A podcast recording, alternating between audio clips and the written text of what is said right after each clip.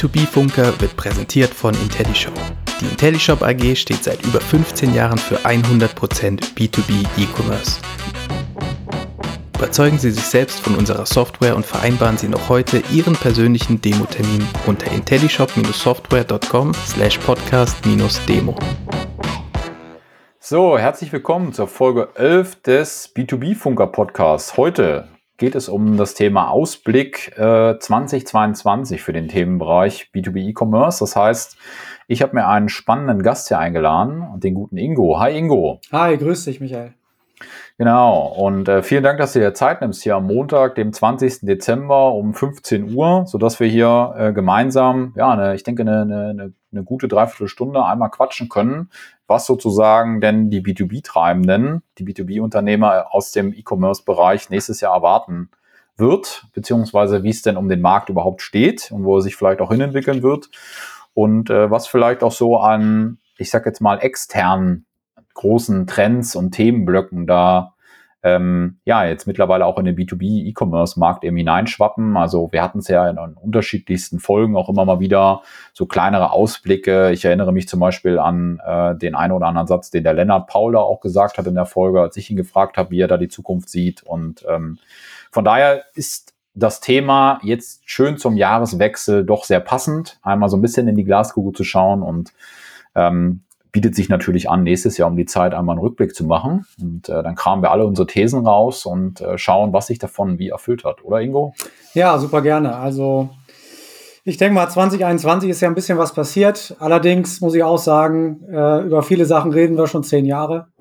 Ähm, insofern äh, bin ich mal gespannt, wie viel wir da äh, ins Schwarze treffen. Ähm, und äh, ich würde sagen, wir, wir haben ja einen guten Mix aus Sachen, die im Prinzip ansatzweise schon bekannt sind Vielleicht auch noch ein paar Sachen, die jetzt äh, neu dazukommen, aber vor allem Sachen, die sich, glaube ich, in 2022 einfach festigen und weiterentwickeln werden. So ist es. Bevor wir auch reingehen, trotzdem, für alle, die dich noch nicht kennen, du bist ja sehr rege auf LinkedIn, vielleicht hatte ich der eine oder andere schon mal entdeckt. So sind wir jetzt auch zusammengekommen, weil man kommt ja an dir schon fast gar nicht mehr vorbei. Ja, also da schon mal äh, Chapeau vor deiner Kommunikation. Ähm, das macht ihr, glaube ich, sehr, sehr gut. Vielleicht einmal ganz kurz, dass du dich ein bisschen vorstellst und ähm, ja, was du so den ganzen Tag, wenn du nicht gerade mit mir in einem Podcast sitzt, so, so machst. Ja, vielen Dank. Ich freue mich total über deine Einladung. Ich, äh, sagen wir mal, komme an dir natürlich auch nicht mehr vorbei. Also was ihr auch bei IntelliShop, was du auch für IntelliShop machst, äh, was die Webinare angeht, was auch äh, den Podcast angeht, da bin ich total begeistert. Ich finde tolle Qualität, die du hier auch äh, immer wieder an den Tag legst. Ähm, ja, ich bin im B2B E-Commerce unterwegs, eigentlich seit 2007. Bin jetzt 37 Jahre alt, verheiratet, eine Tochter, Geschäftsführer und Gesellschafter bei Projekt 1. Wir sitzen in Osnabrück. Ähm, wir sind als Agentur gestartet. Inzwischen bezeichnen wir uns als Technologieunternehmen ähm, im B2B E-Commerce. Wenn man sich so den Trichter der Vertriebsdigitalisierung anguckt, dann hast du ganz oben hast du die Vertriebsdigitalisierung, dann wird es ein bisschen kleiner B2B E-Commerce, dann, äh, wenn du die Procurement-Themen ein bisschen abschneidest, bist du beim klassischen B2B Online-Shop für den Vertrieb. Und irgendwann bist du dann bei uns gelandet beim ERP-integrierten B2B Online-Shop. Ähm, also wir fokussieren uns da auf ERP-integrierte Online-Shops und Kundenportale mit unserer eigenen Middleware One Experience B2B. Haben da beispielsweise ein Lösungspaket am Start, One Experience B2B in der AP Plus Edition, wo wir das AP Plus äh, ERP von Aseco integrieren. Wir sind da relativ äh, nah an, äh, am Oxid eShop unterwegs, aus dem wir dann unsere eigene Lösung zaubern, bieten da äh, Lizenzmodelle äh, an in der Miete und im Kauf, inklusive Betrieb und wollen damit eigentlich auch ein bisschen dem Mittelstand helfen, äh, aus einer Orientierungslosigkeit äh, herauszukommen, also Orientierung und Geschwindigkeit bieten. Wir wollen eigentlich so ein bisschen eine Lösung sein am Markt, die äh, das ERP gleich mitdenkt und äh, wollen da ein gutes Preis-Leistungs-Verhältnis anbieten äh, und ein vernünftiges Feature-Set, weil wir sagen, auf die Basics kommt es an, also alle Funktionen, die du im B2B Online-Shop hast und die nicht im ERP integriert sind oder die, sagen wir mal, äh, wo die Datendrehscheibe dann nicht ins ERP reicht, die äh, taugen eigentlich nichts und äh, machen dich nicht erfolgreich. Sehr gut. Ich glaube, das war einmal eine ganz gute Vorstellung. Ich glaube, äh, wenn man mehr über euch erfahren will, dann natürlich auf der Webseite www.pro1.de. Das müsste dann sozusagen soweit, soweit passen. Ähm, und ähm, vielleicht führst du uns noch einmal, weil da hast du so schöne Zahlen auch vorbereitet, ähm, hier in deinen äh, wirklich, also das muss man auch mal dazu sagen, du hast, glaube ich, die besten, äh, die besten Vorbereitungsunterlagen jetzt ja äh, eingereicht, die ich bisher so gesehen habe für die Folgen. Also da Respekt ähm, für deine gute Vorbereitung. Ähm, vielleicht führst du uns einmal ganz kurz in deine Zahlenwelt ein, weil wie gesagt, da hast du so ein paar Zahlen vorbereitet und ich würde das Thema gerne dann nochmal komplettieren mit unseren B2B-Konjunkturindexdaten. Ja, ähm, da wir haben ja da auch von IntelliShop eine Initiative, wo wir einmal im Quartal so eine Umfrage machen, um dann vielleicht einmal den Marktausblick nochmal zu komplettieren. Ja, super gerne. Ähm also ich habe, äh, klar, ich habe mich natürlich auch gefragt, äh, wie kann man so den Markt so ein bisschen umreißen. Ich finde mal ganz wichtig, dass man am Anfang mal so eine kleine Einordnung macht. Haben wir vielleicht in der Vorstellung auch gemerkt. Ähm, also das Marktumfeld im B2B sehe ich so, dass wir international eigentlich äh, einen weitaus größeren E-Commerce Markt äh, haben im aktuellen Volumen, auch im Potenzial im Vergleich zum, zum B2, B2C. Damit meine ich ja vor allem den Retail, also Einzelhandel wir müssen uns in Deutschland auch immer sagen, dass wir in Deutschland, in Europa auch eigentlich nicht hier sozusagen den Schwerpunkt ausmachen, sondern es ist mehr vielmehr der amerikanische Markt, aber vor allem mit weitem Abstand der chinesische Markt. Also wir haben da Umsatzvolumen äh, außerhalb von Europa, außerhalb von Deutschland, die eben größer sind. Ich glaube, in Deutschland sind wir so mit ja so äh, 413 Milliarden US-Dollar unterwegs im Umsatzvolumen B2B E-Commerce. Wichtig ist eigentlich, dass man immer gucken muss, was ist denn B2B E-Commerce? Dazu gehört natürlich auch äh, im Prinzip nicht nur alles, was über die Webseiten und Frontends läuft, sondern auch Transaktionen, die auf elektronischem Wege über ähm, ja, EDI oder ähm, andere elektronische Datenaustauschverfahren laufen. Das läuft ja auch schon eine ganze Weile, äh, sagen wir mal, und nicht erst seitdem wir B2B Online-Shops im, im, im, klassischen Sinne mit Frontends äh, eigentlich vorfinden. In Deutschland ähm, haben wir das ist ja immer so die bekannteste Studie herangezogen wird, IFH Köln 2018. 1,3 Billionen Euro elektronischer Umsatz. Das ist natürlich äh, jetzt äh, auch ein bisschen alles das, was eigentlich auf elektronischem Wege an Wertschöpfung passiert. Ähm, davon 320 Milliarden eigentlich über äh, ja, Frontends und äh, das sind Websites, Online-Shops, Marktplätze ohne EDI. Ähm, und das Ganze wächst so mit 6% im Jahr. Ähm, ich denke, das kann auch dieses Jahr oder äh, das kann jetzt in Zukunft auch vielleicht ein bisschen schneller wachsen, je nachdem, wie die Akzeptanz und wie auch wirklich die Use Cases aussehen. Aber das ist mal so der, äh, der Zahlenrahmen. Und äh, in Deutschland ist es ja auch so, dass eigentlich äh, 82 Prozent aller B2B-Unternehmen nutzen irgendwo schon Online-Shops. Aber äh, die meisten davon sind eigentlich äh, ja wirklich größere Unternehmen. Also 85 Prozent von denen, die da Online-Shops nutzen, die machen schon äh, mehr als 100 Millionen Euro Jahresumsatz mit dem Online-Shop.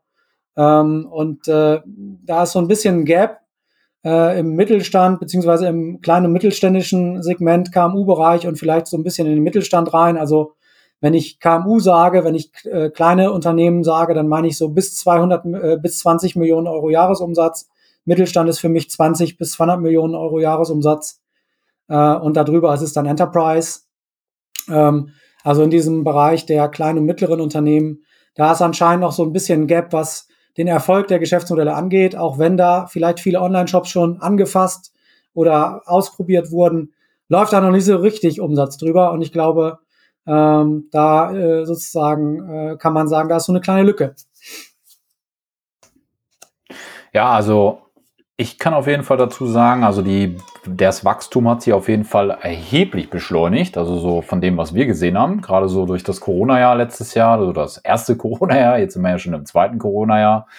Ähm, da ist das Wachstum auf jeden Fall ordentlich durch die Decke gegangen im Vergleich zu den, äh, zu den Zahlen, die das IFH damals noch so prognostiziert hatte, also fast Faktor zwei, ja, ähm, die, die teilweise hier ähm, vonstatten gegangen sind. Natürlich getrieben dadurch, dass halt der Vertrieb nicht mehr vor Ort sein konnte. Natürlich dadurch getrieben, dass äh, auf einmal alle anrufen wollten und äh, die Hotlines besetzt waren und man da auch nicht mehr so hinterhergekommen ist im Service und dann halt die Leute festgestellt haben, oh hoppla, ich kann ja dann doch äh, über E-Commerce ganz gut bestellen. Aber in der Tat, ähm, das, was äh, diese Zahlen, die haben so ein bisschen so ein trügerisches Element, gerade diese 85 Prozent, die schon irgendwie versorgt sind, wenn man sich das dann nach Branchen nochmal aufschlüsselt dann äh, sieht die Welt dann doch schon teilweise sehr, sehr unterschiedlich und sehr grassierend dann noch aus. Also zum Glück haben wir mittlerweile, glaube ich, äh, das ist, glaube ich, unstrittig, egal in welche Zahlen und Studienblöcke man reinschaut, so die 50 Prozent überwunden, ja, egal in welcher Branche man sozusagen unterwegs ist, aber die Ausprägung dessen ist in der Tat noch sehr, sehr unterschiedlich. Also es gibt teilweise äh, wird dann da der klassische Online-Katalog mit reinbezählt und wenn ich dann nur irgendwie die Möglichkeit habe, eine EDI-Nachricht per E-Mail oder so abzuwerfen, dann ist das auch schon irgendwie digital. Ähm, aber das ist ja am Ende des Tages nur irgendwie das elektrifizierte Faxgerät, ja, ähm, äh, ja oder der Faxprozess sozusagen irgendwie elektrifiziert. Also bei aller Liebe, ich bin dann immer noch sehr vorsichtig und freue mich, dass wir sozusagen da da äh, äh, uns gut gut weiterentwickelt haben. Aber ähm, ähm, ich glaube, so die, es gibt immer noch sehr viele Kunden, zumindest auch die, die, die wir sehen, mit denen ich auch rede, ähm, die mal abseits von der Teleshop äh, Kontakt und Unterstützung oder vielleicht mal eine Meinung suchen oder so, die sozusagen noch gar nichts haben. Ja? Und ähm, äh, natürlich sehr stark auch getrieben durch den Generationenwechsel. Jetzt kommt der Juniorchef, ja, der hat, äh, der ist rein digital aufgewachsen, vielleicht sogar schon, ja, der ist, für den ist das natürlich dass man halt äh, äh, irgendwie sich einloggen kann, seine Sachen runterladen kann und äh, die Sachen an sich anschauen kann. Aber ähm, das, äh, denke ich, äh, wird nächstes Jahr geschlossen werden. Also ich glaube, wer nächstes Jahr in dem Bereich, ich sage jetzt mal in diesem Umfeld Kundenportal, ähm, digitaler Online-Katalog, digitaler Self-Service und dann natürlich in der Kür auch eine Transaktionsplattform nichts anzubieten hat, und sei das über eine eigene Plattform oder über einen Marktplatz wie, wie Amazon Business und Co., das kann ja auch ein Steigbügelhalter sein an der Stelle. Ich glaube, der wird, das wird richtig schwer werden, oder? Ja, ich denke auch. Also äh, ich habe gerade geguckt, äh, die 6% sind natürlich durchschnittlich, da hast du natürlich nicht nur den, den Website-Anteil. Äh, also Website-Anteil haben die, glaube ich, auch schon mit 15,4 Prozent sogar gemessen pro Jahr zwischen 2012 und 2018. Das finde ich sogar ein bisschen hoch. Ähm, aber der Website-Anteil äh, wird natürlich überproportional steigen, gerade wenn der Mittelstand aufwacht. Insofern, dass über Websites ein Stück weit äh, der Vertrieb unterstützt wird. Ich sage extra unterstützt, nicht ersetzt. Ähm, und äh, wenn sozusagen mehr Transaktionen und mehr ähm, ja, Prozesse einfach auch im Self-Service laufen über webgestützte Oberflächen und auch Kommunikation. Also ich glaube auch, dass es äh, ordentlich äh, an Wachstum zunimmt ähm, im Bereich der Website-gestützten äh, Handelstransaktionen über Websites, Marktplätze, Online-Shops. Ähm, und der andere Bereich ist ohnehin, sagen wir mal, schwergewichtiger, weil er zwischen großen Unternehmen etablierter ist. Trotzdem, ähm, neben diesem ganzen Thema äh, Vertriebsdigitalisierung gibt es ja noch die Beschaffung. Äh, die muss man vielleicht auch noch mal ganz kurz erwähnen. Das Procurement, auch diese lieferantengerichteten Prozesse äh, die ähm, muss man ja auch äh, im Blick haben. Und da ist ja gerade sozusagen, wenn du an Marktplätze denkst, hast ja das Thema schon angerissen, äh, was auch als zweite große sich fortsetzende Trend sein kann. Da hast du ja auf Marktplätzen oft äh, ein bisschen auch die Frage, wie integriert man sich, wie schließt man sich einem Marktplatz an? Äh, ist das eher lieferantengerichtet oder ist es eher kundengerichtet? Oder äh, sozusagen sieht man sich selber irgendwo als Intermediär dann schon? Und äh, ja, das ist auch ein Thema, äh, was ich immer wieder äh, ja, lese oder mit Kunden diskutiere, äh, aus dem klassischen Vertrieb heraus oder aus der klassischen Beschaffung heraus zwischen dir, deinem Lieferanten oder deinem Kunden direkt. Wie gehst du mit Marktplätzen um? Was sind denn dann so die Antworten? Also, wenn du jetzt mal so die letzten 10, 20 Gespräche rekapitulierst, also wollen die Leute dann eher Marktplatz werden oder eher Teilnehmer werden oder? Also, ich glaube, ähm, viele Kunden, die vom Shop, sagen wir mal, ähm, schon ein bisschen Respekt haben. Auch kleinere Unternehmen schließen sich schon mal schnell einem Mercateo an, äh, gerade weil sie da auch äh, ihre Kunden wiederfinden. Also die fragen vielleicht auch den Kunden, also die cleveren kleinen Anbieter, die ihre Kunden kennen, die Top 20 Kunden kennen, die dann vielleicht äh, über, über Mundpropaganda äh, bei Mercateo oder anderen Beschaffungsplattformen sind. Äh, da gehst du dann als Lieferant ja auch hin und äh, da hast du dann plötzlich Unite und Business Shops, äh, genau wie Amazon Business, wenn du jetzt nicht in so einer speziellen Nische bist, kann das ja auch durchaus funktionieren. Also ich glaube, Quintessenz bei den Handlungsempfehlungen ist eigentlich äh, jetzt äh, nicht irgendwie in Schockstarre äh, verfallen, Amazonisierung, Hilfe und Fachkräftemangel auf der anderen Seite. Ich habe sowieso keine Chance, sondern erstmal äh, irgendwo einen Online-Shop schon andenken als Rückkanal, äh, vielleicht irgendwie auch ohne ERP-Integration erstmal was aufstellen, wo du deine Kunden überhaupt äh, neben dem äh, äh, schönen äh, Marketingkatalog auf der Webseite auch bedienen kannst, äh, damit du überhaupt überhaupt befähigt bist, einen Kundenzugang äh, ja überhaupt zu bedienen und dann ausprobieren, auf welchen B2B-Plattformen, je nach Branche und je nach äh, Sortiment, vielleicht auch mit einem Teilsortiment oder mit einer Eigenmarke, die du dann schnell ins Leben rufst, ähm, gucken, wo deine Kunden sind, wo die Gebührenmargen passen und ja, und dann erstmal versuchen, dein Bestandskundengeschäft darüber auch mal ein bisschen abzubilden äh, und dann vielleicht auch neue Kunden, die du dir automatisch schon erhoffst durch die größere Reichweite, darüber auch zu gewinnen. Und diese gewonnenen Neukunden, jetzt kommt die Theorie, über den direkten Kundenzugang, also über deinen Shop, vielleicht über E-Mail-Marketing oder Anreizsysteme, Preisvorteile oder Analog ähm, Services, die du nur auf deinem Shop anbietest, mit einem kleinen Preispremium vielleicht dann wieder zu dir direkt zurückzuholen und deinen Umsatz so weiterzuentwickeln. Ähm, ja, und das ist in der Regel, wie du schon raushörst, also die Gespräche, die ich geführt habe mit den kleineren Unternehmen, das ist eher nicht selber zum Marktplatz werden, nicht selber Enterprise Marketplace, sondern äh, sich einem Marktplatz anschließen. Und ja. meistens eigentlich auch äh, schon in Richtung Kunde, also sagen wir mal schon ein Stück weit vertriebsdigitalisiert gedacht. Und ich meine, man hat ja schon viele Erfahrungen am Markt. Also viele haben sich ja schon mal bei, bei eBay mit ihren gebrauchten Maschinen und so, äh, sagen wir mal, haben erste Gehversuche gemacht und die probieren das einfach durch und gucken, wo die Marge passt. Ich meine, Amazon Business ist auch teuer, äh, kann in der, äh, sagen wir mal, in, in, der, in, der, in, der, in der Nische, wo du äh, mit Werkzeug handelst, kann auch aus einer Drucksituation äh, angebracht sein, weil ja viele neue Players, die sich quasi um deinen äh, Legacy-Handel und mehrstufigen Vertrieb nicht scheren, sondern in, in China produzieren und dann mit E-Commerce-DNA an den Markt gehen. Aber wenn du so den Klassiker nimmst, die schrecken jetzt, denke ich, auch vom Mercateo nicht zurück. Und bei Leer, wer liefert was, anderes Modell, aber sind sie ja dann auch schnell. Das kannst du eigentlich äh, neben dem Online-Shop als weiteren Vertriebskanal äh, schon oft feststellen. Okay.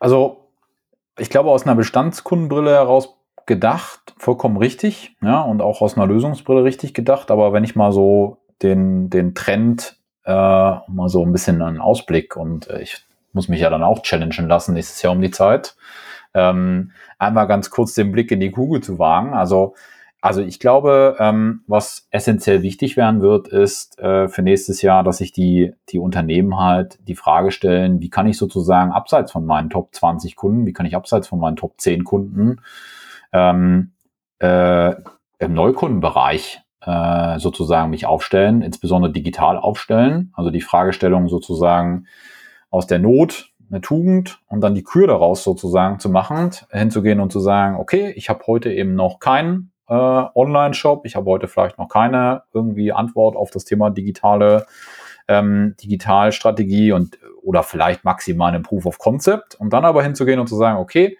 vielleicht nehme ich das als Anlass, sozusagen ähm, den Fokus auch zu shiften, weg von den Bestandskunden hin zu den Neukunden. Und für alle, die was haben, die werden den sowieso, glaube ich, äh, angehen. Also ich glaube, wir werden nächstes Jahr äh, so als Effekt aus diesen strategischen Überlegungen relativ viele tolle B2B-Kampagnen sehen, digitaler Natur, ja, getrieben. Also ich glaube, ich prophezei dort einfach auch mal den Marketing-Automation-Lösungen. Ein goldenes nächstes Jahr. Ja, und alle, die darauf eine gute Antwort haben, glaube ich, die werden da durch die Decke gehen. Ähm, das wäre jetzt meine Hypothese, weil eben da extrem hoch, extrem viel Nachholbedarf ist. Ne? Also ich meine, heute, wenn man sich das anschaut, ist so die Standardantwort auf das Thema digitales Marketing, ja, Newsletter-Tool haben wir auch. Ja?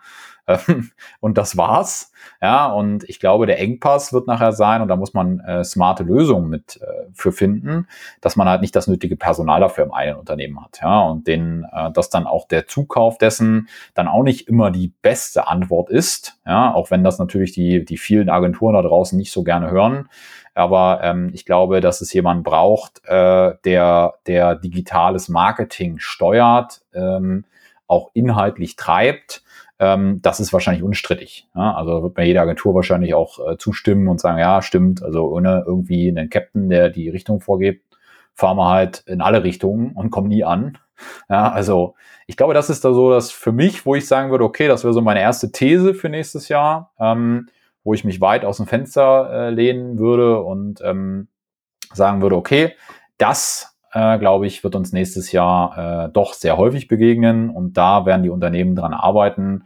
Und da wird es äh, A, eine ganze Reihe an Projekten geben. Und als Kunde, ja, wenn ich jetzt mal mich als B2B-Kunde sehe, werden da tolle Kampagnen draus entstehen und tolle Mittel äh, draußen entstehen, äh, wo ich mich wahrscheinlich äh, jeden, jede Woche neu begeistern lassen kann, äh, was äh, die Marketeers sich dort alles so Tolles überlegt haben. Ja, also das ist natürlich das Thema 2022, wie gewinne ich Neukunden. Du hast absolut recht. Also CRM, Lead-Generierung, Marketing Automation, auch wenn vielleicht die Begriffe, sagen wir mal, im, im konkreten Gespräch gar nicht so äh, relevant sind. Aber das ist sicherlich ein, ein absolutes Thema. Äh, einmal schläft die Konkurrenz nicht. Wir hatten gerade über die Geschäftsmodelle gesprochen. Plattformen, Marktplätze sind ja oft auch Geschäftsmodelle, muss man sagen. Das ist ja nicht einfach nur ein weiterer Vertriebskanal, je nachdem, wie ernst du es nimmst.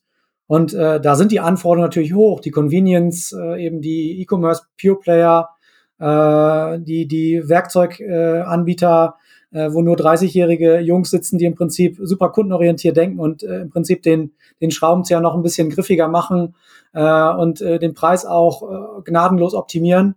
Ähm, auf der anderen Seite, ähm, ja, sagen wir mal, hast du das ganze Thema Kundenorientierung, also das ganze Thema Konsumerisierung. Du hast ja im Prinzip diese ganzen Statistiken vor dir, dass du sagst, gut, äh, jetzt kommen die Digital Natives auch irgendwo in die Entscheiderrollen, in die Einkäuferrollen.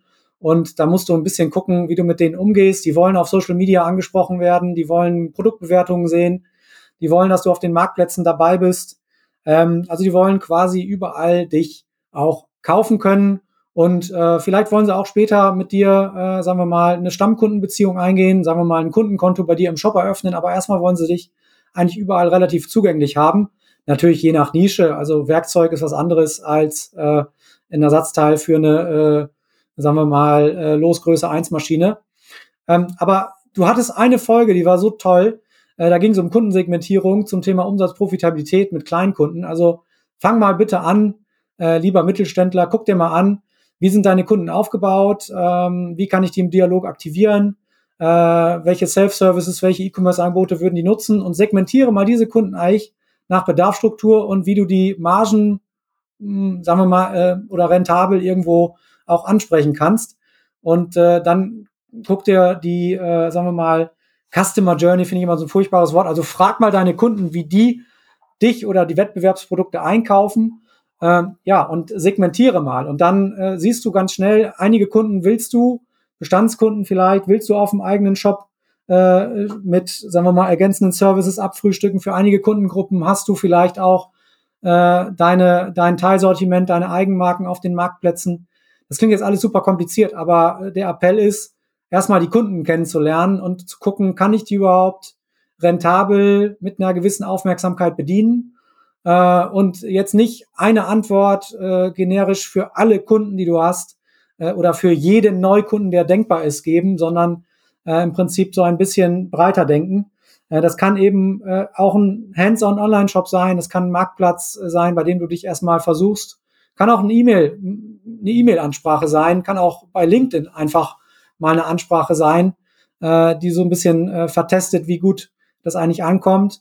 Ähm, ich weiß, wie schwierig das ist. Wir Dienstleister oder wir Softwareanbieter, wir haben ja ein ähnliches äh, Thema. Also auch wir äh, müssen uns ja ein bisschen aufstellen. Auch bei uns äh, laufen die Leads ja nicht automatisch rein, auch wenn immer viele denken, im Softwarebereich, äh, da ist ja alles ganz einfach. Also insofern wäre das so mein Thema, Kundenorientierung eben durch Segmentierung und danach natürlich, ja, Servitization, Serv, oh, dieses Wort, äh, Servitization, also Kundenbindung und Umsatz durch Services, aber auch Neukundengewinnung oder äh, sagen wir mal äh, so ein bisschen USP-Schaffung durch Services.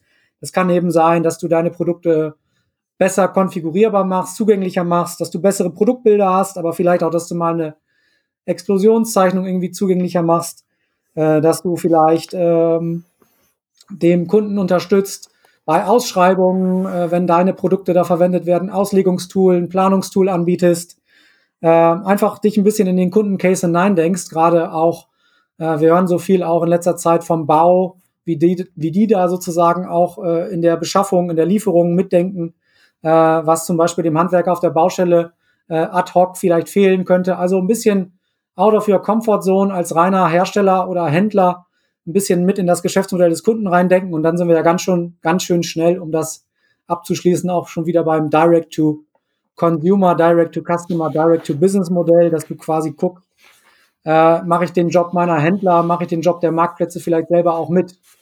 Ja, das würde ich gerne noch mal ein bisschen auseinanderdröseln, bevor wir ins Direct to Consumer gehen. Ja. Ähm, ähm, da hatten wir ja auch schon, äh, auch schon eine Folge darüber. Ähm, äh, sei eben ans Herz gelegt, die nochmal noch mal zu hören, um da nochmal in der Tiefe einzusteigen, was das eigentlich ist und was das heißt. Äh, weil für viele, merke ich zumindest, ist das meistens noch Buzzword-Bingo, aber wenig Essentielles hinten dran. Ähm, das heißt, da auch gerne nochmal äh, gerne noch mal, äh, tiefer, tiefer drauf einsteigen. Ähm, ich äh, hätte gerne nochmal als äh, ersten größeren Block ähm, das, was, äh, was, was du jetzt schon gesagt hast, auch mit diesem Service-Ansatz, mhm. ja, als äh, Trend 2 sozusagen mal festgeschrieben. Ja, also wir haben sozusagen Trend 1 ähm, das Thema Neukundengewinnung, das Thema äh, Trend 2 sozusagen äh, die, äh, der Serviceanteil.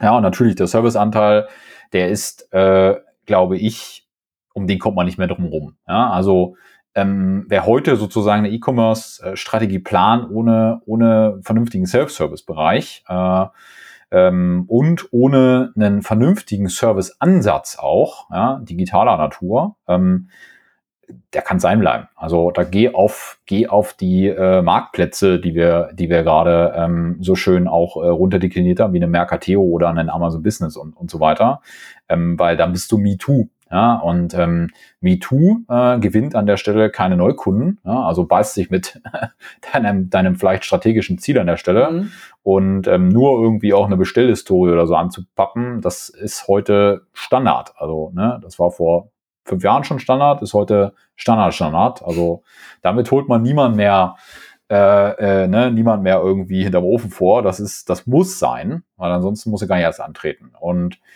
ich finde, ähm, du hast so in so einem Nebensatz gerade irgendwo einen, einen schönen Satz gesagt. Und zwar, ähm, ich glaube, was nächstes Jahr auch noch essentiell wichtig ist, und das habe ich äh, in den letzten Monaten auch mehrfach immer wieder ja schon fast gepredigt, wollte ich sagen, ne? also ähm, wiederholt und immer wieder auch gestärkt ist, dass äh, man endlich 2022 die Basics auf die Kette kriegen sollte. Ja, die Basics insbesondere im Bereich der Daten, ja, und ich sehe mit viel Freude zum Jahreswechsel doch viele Initiativen links und rechts, zum einen bei unseren Kunden, zum anderen aber wie gesagt auch in der in meiner Filterblase äh, nach oben ploppen, die, ähm, die äh, das bestätigen. Also zum einen, dass dort entsprechende Systeme eingeführt werden, dass dort Maßnahmen gestartet werden, dass dort auch Personal gesucht wird äh, bei den Unternehmen, um eben dieses ganze Thema Daten äh, endlich in den Griff zu bekommen, weil fertig wird's nie sein. Aber so wie es halt heute ist, ja, so ist es halt nicht brauchbar. Also wenn man sich überlegt, man hat halt äh, bei vielen E-Commerce-Projekten oder Digitalisierungsprojekten, muss ja nicht mal E-Commerce nur sein, das nehmen wir einfach mal Digitalisierung als ganz große Klammer, ähm, hat halt die ERP-Daten, auf denen ich aufsetzen muss. So gern ich ERP-Anbieter mag und so tief ich mich auch mit ihnen integrieren äh, möchte in meinen Projekten, nichtsdestotrotz ein Produkt wird halt nicht dadurch definiert, dass ich eine Bezeichnung und einen Kurztext habe, der auch auf einer Rechnung auftau auftauchen kann, sondern ein Produkt wird halt durch deutlich mehr Informationen auch kommuniziert erst, also kommunizierbar gemacht. Und das sozusagen sich in eine Datenbank zu legen, und sei das eine Excel oder ne, im Idealfall ein PIM-System, das, äh, das ich glaube, wer das nicht verstanden hat, und das haben zum Glück viele verstanden, ähm, aber ich glaube, da werden wir in der Tat an vielen Stellen einen Durchbruch erleben. Ich hoffe, dass die, äh, dass, dass wir auf deutlich bessere Feed-Daten dann noch aufsetzen können. Und ich, wie gesagt, sehe äh, mit viel äh, Freude, dass dort die Initiativen entsprechend dieses Jahr gestartet wurden und nächstes Jahr, denke ich, auch an vielen Stellen sehr, sehr schnell Früchte tragen werden. Glaubst du denn, die äh, Integration zum ERP-System, also zwischen B2B Online-Shop und ERP-System, werden äh, im nächsten Jahr sozusagen schlüsselfertig von der Stange bei jedem größeren Anbieter da sein? Ich meine, Shopify hat jetzt sogar eine ERP-Kampagne gestartet für Infor, Akumatica, Bright Pearl, das sind mehr so äh, US-amerikanische Systeme und ja. äh, Microsoft. Äh, das ist natürlich als Hersteller ein starkes Wort. Ne? Also wir verfolgen ja selber den Ansatz, ERP-integrierte Online-Shops anzubieten, aber dass gerade so ein Shopify Plus auch in diese Richtung denkt, auch für seine größeren oder vielleicht perspektivisch für die B2B-Kunden und dann das ERP-System mitnimmt, finde ich schon auf jeden Fall ein Ritterschlag für diesen Ansatz. Ich finde es auf jeden Fall auch immer schön, dass man sich in dem ganzen äh, Wald der äh, Strategien und Buzzwords immer eigentlich wieder äh, Orientierung in, in Erinnerung rufen kann bitte nicht verwirren lassen. Bitte erstmal die Hausaufgaben und Basics zu Hause machen, möglichst auch ohne Dienstleister im eigenen Haus. Shop mit ERP integrieren, okay, aber vor allem erstmal die Stammdaten überhaupt erstmal in Ordnung bringen. Äh, und das zweite würde ich fast sagen, irgendwie in eine kundenorientierte Denkweise kommen und vielleicht auch bei den Stammdaten äh, das ein bisschen einfließen lassen. Also ich finde, da kann man immer wunderbar anfangen und da kann man auch jede Diskussion wieder auf den Boden der Tatsachen zurückholen, dass man einfach mal über das ERP-System spricht, wie es denn da aussieht. Äh, auch da braucht man jetzt auch nicht sofort ein PIM oder nicht sofort ein CRM oder so. Oft verwechselt man ja die Themen, ja. Ähm, aber äh, dass das im Prinzip einfach immer so eine Orientierung ist und dass man alle weiterführenden Maßnahmen über diese Stammdatenpflege hinaus und über die ERP-Integration hinaus, dass man die dann quasi nach äh, wirtschaftlichem Nutzen, Kundenerlebnis und dann nach technischem Standard bewertet. Ich glaube, wir kommen ja gleich nochmal zu den heiß ersehnten äh, Online-Shop, Shop-Tech-Themen. Auch da kann man ja, glaube ich, eine Orientierung immer sehr gut gebrauchen. Und auch da, äh, glaube ich, sind ja die Basics eigentlich immer das Entscheidende und nicht, äh, welches Feature in dem einen Shop noch da ist äh, oder in dem anderen nicht. Und äh, ich glaube, da äh, hilft einfach diese Orientierung immer. Ähm, bevor wir das tun, ein Wort noch mal kurz zum Thema Neukunden ich glaube, dass, dass dieser Marketing-Mix sich verändern wird in 2022. Also nicht der, der Marketing-Mix so nach dem Motto, ich, ich gehe jetzt nicht mehr auf eine Messe oder ich besuche den Kunden, sondern ich mache jetzt Teams äh, oder ich muss jetzt Recruiting auch auf LinkedIn machen, so ein bisschen wie Performance-Marketing, sondern äh, ich mache LinkedIn, ich mache YouTube, das Thema Video, das Thema Content auf der eigenen Seite oder exklusiv auf den Social-Media-Plattformen, auch das Thema vielleicht sogar äh, Instagram, TikTok, wenn du so ein Möbelanbieter bist, der mal ein bisschen was probiert, was an Inspiration vielleicht, was weiß ich, bei meinem Bartspiegel oder so funktioniert, der einfach ein bisschen Daten sammelt über den Endkunden, das wird sich auf jeden Fall ändern. Und da werden die Leute nicht nur Entwickler äh, oder Projektmanager oder E-Commerce Manager, sondern eben auch Marketing, Dienstleistungen und Marketingleute einstellen und suchen. Äh, und das wird Hand in Hand gehen mit dem Thema Recruiting, äh, Upskilling und äh, generell diesem Thema dass man auch äh, remote mit Kollegen und sowas zusammenarbeitet. Also ich sehe insgesamt eine Verschiebung im Marketing, auch in der Behandlung, äh, wie man sozusagen Reichweite aufbaut und wie man mit Leuten zusammenarbeitet, äh, im Zuge dieser Neukundengewinnung auch äh, sich verschieben. Ja, das nochmal zum Abschluss. Ja. Sehr gut. Also du hattest ja gerade auch so eine, so eine Frage noch da drin gestellt, ähm, wie ich das sehe mit, den, mit dem Integrationsthema. Ähm, also ich glaube, die Frage ähm, für den KMU-Bereich kann man sehr gut beantworten. Ja, also ich glaube, in dem unteren Bereich ähm, äh, äh macht das Sinn. Ja, aber ähm, es gibt ja heute kein Standard-ERP-System dort draußen, ne? Mhm. in den, ich sage jetzt mal, mittleren und größeren Segmenten. Also das Problem entsteht jetzt auch nicht, glaube ich, daraus, dass man irgendwie einen technischen Weg dafür hat. Also da gibt's äh, da gibt's auch äh, ne, gute Mittelwehrlösungen. Ähm, ähm, wie ihr sie ja auch anbietet. Ähm, ich glaube, du hast nachher das Problem in den, in den Business-Objekten und in den Prozessen, ja, dass die halt nicht standardisiert sind. Von daher Also ich bin etwas skeptisch, aber lass mich gerne eines Besseren belehren, was die Initiativen der großen Anbieter dort angeht, was äh, wie, wie Shopify und Co., weil ich habe so ein bisschen die Vermutung, sie werden sozusagen in der Masse ähm, bei den KMUs erfolgreich sein. Sie werden allerdings, ich sage jetzt mal schon in diesem Mittelstandssegment, so schön wie du das vorhin definiert hast, Ingo, ähm, werden sie wahrscheinlich schon verappen und in dem Enterprise-Segment gar nicht erst mehr zum Tragen kommen, weil man eben das, äh, ne, also ich habe mit meinem Standard-Kabelchen äh, komme ich halt, finde ich halt kein passende, keine passende Steckdose. Ne? Also das äh, wird nicht klappen. Ja? Und das würde ich schon fast sagen, zum Glück, weil äh, ansonsten würden alle nämlich nach äh, SAP äh, IDES-System nachher außen äh, funktionieren und jeder, der so ein SAP IDES-System zum zur, zur Info sei gesagt, dass das Schulungs- und Standard-Trainingssystem, also da drin ist definiert, wie SAP sich die Businesswelt denkt. Ähm, äh, jeder, der das mal gesehen hat, äh, wird dann sagen, okay, zum Glück äh, gibt's dann doch noch äh, die Customizings und ja, es kostet viel Geld, aber wenn jedes Unternehmen so ticken würde, es wäre ganz schön langweilig. Ja? Also ähm, draußen in der, in der, in der, in der Welt und ähm, zumindestens uns, äh, also ich kenne keinen Stecker oder eine Steckverbindung, die ich einfach so aus dem Regal rausgezogen habe und äh, woanders wieder reingesteckt habe, sondern es gibt da immer noch mal individuelle, sei es Felder, Prozesse, was auch immer, was sozusagen dann noch mal ein gewisses Maß an Konfigurierbarkeit äh, im Projekt erforderte, um sozusagen diesen Stecker passgenau zu machen. Ja, also von daher ähm, natürlich ohne Integration wird's nichts. Mhm. Also muss man sich jedes Projekt, das sozusagen nur standalone für sich steht, äh, das gibt's ja im B2B nicht. Also ne, das ist maximal irgendwie ein Produktkatalog, ähm, aber selbst der ist dann schon vielleicht ans PIM-System angebunden und ist mal über das PIM-Projekt getrieben worden.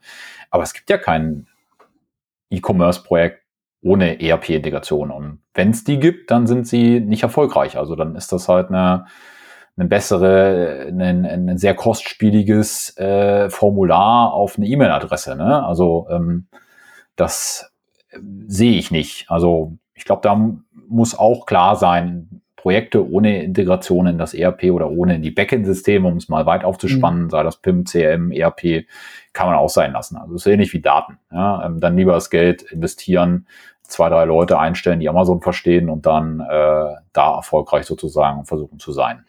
Ich denke das auch. Also bevor wir jetzt äh, in die ShopTech, äh, ich glaube, das ist auch so ein schönes Finale eigentlich. Diese ShopTech-Diskussion ist immer so, finde ich, äh, vielleicht nur unter uns äh, Anbietern, aber vielleicht auch bei Kunden sehr beliebt. Ähm, die, die Standardisierung wird natürlich zunehmen. Ich hoffe, dass die Produktifizierung auch dieser Integrationen zunehmen wird. Ich würde das mal als Productized Services sehen. Ähm, ich bin ja selber relativ skeptisch, was so die Zukunft von Agenturgeschäftsmodellen angeht. Also da sehe ich eine starke Konsolidierung. Ich hoffe, dass auch viele Mittelstandsunternehmen so ein bisschen die Kompetenzen bei sich in-house in Zukunft sehen werden, dass sie nicht zu abhängig auch von Dienstleistern sind, die oft auch ja einfach auch ein Stück weit sehr, sehr proprietäre Lösungen zusammenschrauben äh, und äh, ein Stück weit äh, einfach äh, eine Abhängigkeit schaffen, die eigentlich da gar nicht notwendig ist. Ich glaube, das ist, äh, du hast schon richtig äh, gesagt, das ist für KMUs, auch für Mittelständler, äh, bei größeren Systemökosystemen, also Umsystemen, Shopsystemen einfach Integration für den Staat geben kann. Das macht ja auch immer einen Preis aus, das macht ja auch immer eine Berechenbarkeit aus und äh, macht dann auch aus, ob, ob einige Unternehmen überhaupt in diesen Business Case starten. Ich finde es also auf jeden Fall gut, äh, weil ich möchte eigentlich nicht alle äh, sozusagen Mittelständler in Deutschland oder in Europa irgendwo abhängig sehen von äh, asiatischen oder amerikanischen Softwareplattformen, äh, wo dann im Prinzip äh, die ganze Wertschöpfung, äh, sagen wir mal, in der in den Provisionsmodellen, in den Netzwerkeffekten liegt, sondern äh, und, und der deutsche Mittelstand im Prinzip in der Wertschöpfung nach hinten gedrückt wird, sondern ich möchte eigentlich eigene Shopsysteme weiterhin sehen und die Stärken, die Schätze, die Datenschätze, die in ERP-Systemen liegen und in den Kundenbeziehungen, dass sie die auch in einem eigenen Kundenzugang oder in einem eigenen, äh, sagen wir mal, in einer eigenen Reichweite ausspielen können. Und bin da also ein großer Fan von dieser Eigenständigkeit, was äh, die Online-Shop-Fähigkeit angeht. Insofern kämpfen wir ja auch mit den ERP-Systemen äh, sagen wir mal, auch für D2C oder D2 Direct to Business äh, oder für die Abbildung des mehrstufigen Vertriebs im Hand, äh, Händlerportalen. Auch das ist ein großes Thema noch. Das ist nicht immer gleich Markt, das ist auch oft, dass man den mehrstufigen Vertrieb überhaupt auch integriert. Aber jetzt genug davon zu den äh, Geschäftsmodellen und Strategien. die ShopTech-Diskussion, du hast mir eine super schwierige Aufgabe gegeben, Michael. Also du hast es wirklich auf den Punkt getroffen. So nach dem Motto, welches Shopsystem wir denn in 2022 eigentlich im KMU das Rennen machen. Ja, da gibt's natürlich Shopify Plus, äh, habe ich ja vorhin schon gesagt, ERP-Kampagne. Auch in Deutschland wird jetzt ein Partnersystem aufgebaut. Die drängen jetzt quasi auch, was den Content angeht, äh, auf den deutschen Markt. Also ein Roman Zenner, den man auch ab und zu mal kennt, der ist äh, bei, bei Commerce Tool zuletzt gewesen. Der war aber auch schon mal ziemlich Oxid oder Magento unterwegs. Der ist jetzt zum Beispiel äh, bei Shopify. Äh, Shopify Plus, ich sehe gerade im, im Content-Bereich, dass der E-Commerce, dass der Enterprise-Block da ganz schön auf, äh, aufgebaut wird. Jetzt im Moment noch ziemlich englischsprachig, aber das kommt sicherlich auch noch. Genauso sehe ich Big Commerce und Oro-Commerce auf den Markt drängen, die sich auch im Mittelstand äh, sozusagen ein bisschen was versprechen. Ich habe die immer auf Twitter, Oro-Commerce habe ich auf Twitter mal angesprochen.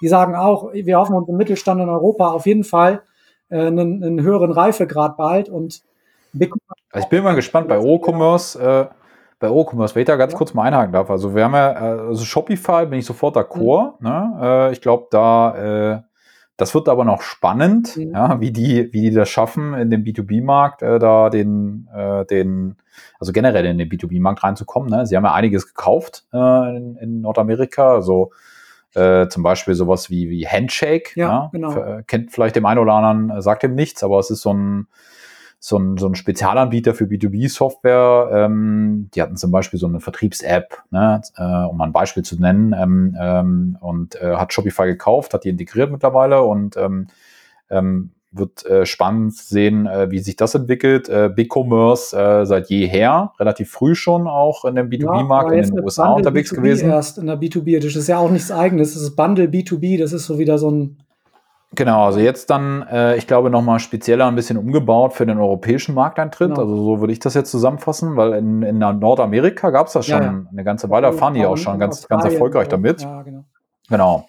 Und ähm, aber O-Commerce äh, bin ich mal echt gespannt, ähm, weil äh, O-Commerce von sich selber ja sozusagen eher auch in, in diesen enterprisigen Bereich, ne? also vielleicht nochmal als Setting für alle Zuhörer, also wir gucken jetzt bewusst nochmal auf diesen KMU-Bereich, weil das Feld oben drüber, da gibt es sehr viele Anbieter, da kann man sich auch die diversen Studien äh, ähm, zu Gemüte führen, also den, den Gardner und Co. und so weiter. Aber es gibt so diesen un unteren Teil, ja, wo es halt, äh, wo es halt sehr dünn wird. Ja, und der, der Ingo und ich, der, genau, der, der Ingo und ich haben uns vorher so ein bisschen überlegt gehabt, ähm, was ist denn ShopTech technisch sozusagen mal wirklich äh, wert, äh, auch ein Trend zu sein, bevor wir jetzt hier wieder über den nächste äh, Personalisierungsinitiative oder KI-Initiative oder was auch immer äh, sprechen. Das ist, glaube ich, nicht so interessant, sondern einfach mal so aus der Marktdynamik herkommend. Und ähm, wenn wir halt sagen, okay, es kommt kein B2B-Unternehmen mehr an E-Commerce vorbei, dann gibt's halt die Fragestellung, okay, wer kümmert sich denn dann aber auch um die, ich sag jetzt mal, kleineren Unternehmen, also die Unternehmen ne, in deiner Ordnung so bis 20 Millionen Umsatz, mhm. ja.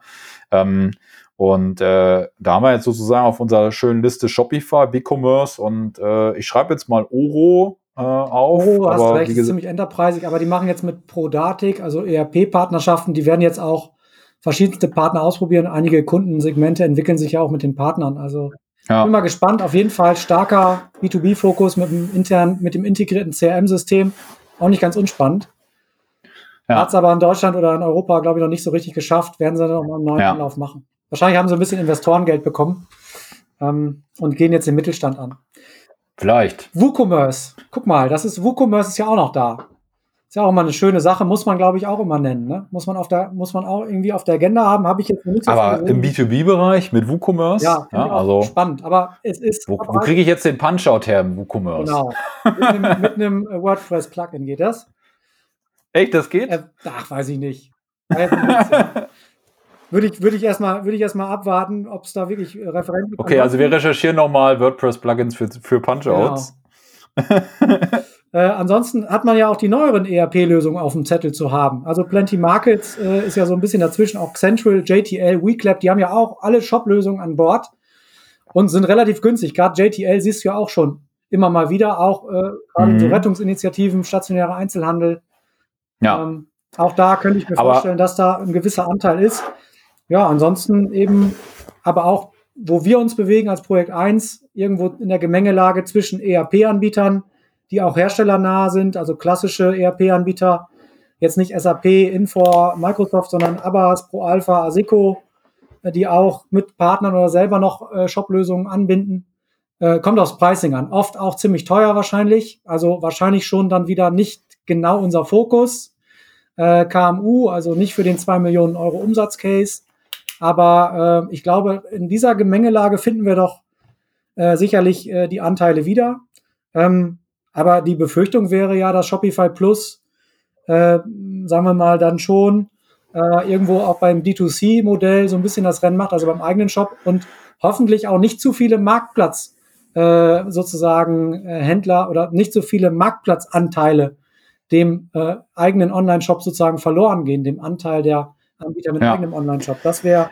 Also, also ich sehe dem wirklich ein bisschen skeptisch gegenüber und ähm, ich bin mal echt gespannt, ob sich dann irgendjemand traut, sozusagen das Thema nochmal wirklich äh, sauber aufzurollen, weil ähm, ne, jeder, der jetzt so ein, so, ein, so ein Shopify schon mal benutzt hat, ja, also ähm, es ist auch ein Shopify Plus, sei dazu gesagt, ne, es ist halt, es ist ein tolles System, ja, es ist für eine für eine für einen Use Case äh, sozusagen, ich glaube, diesen diesen B2C Ansatz äh, mal ursprünglich erdacht worden und wenn ich das aus B2B-Brille mir anschaue, fehlt es halt an vielen Stellen und ähm, hinkt halt und dann werden halt viele Lösungen um die Ecke gebaut sozusagen und ähm, ich bin mal echt gespannt, ob man da nicht nochmal vielleicht nächstes Jahr einen komplett neuen Anbieter äh, macht und würde das jetzt auch mal mitnehmen.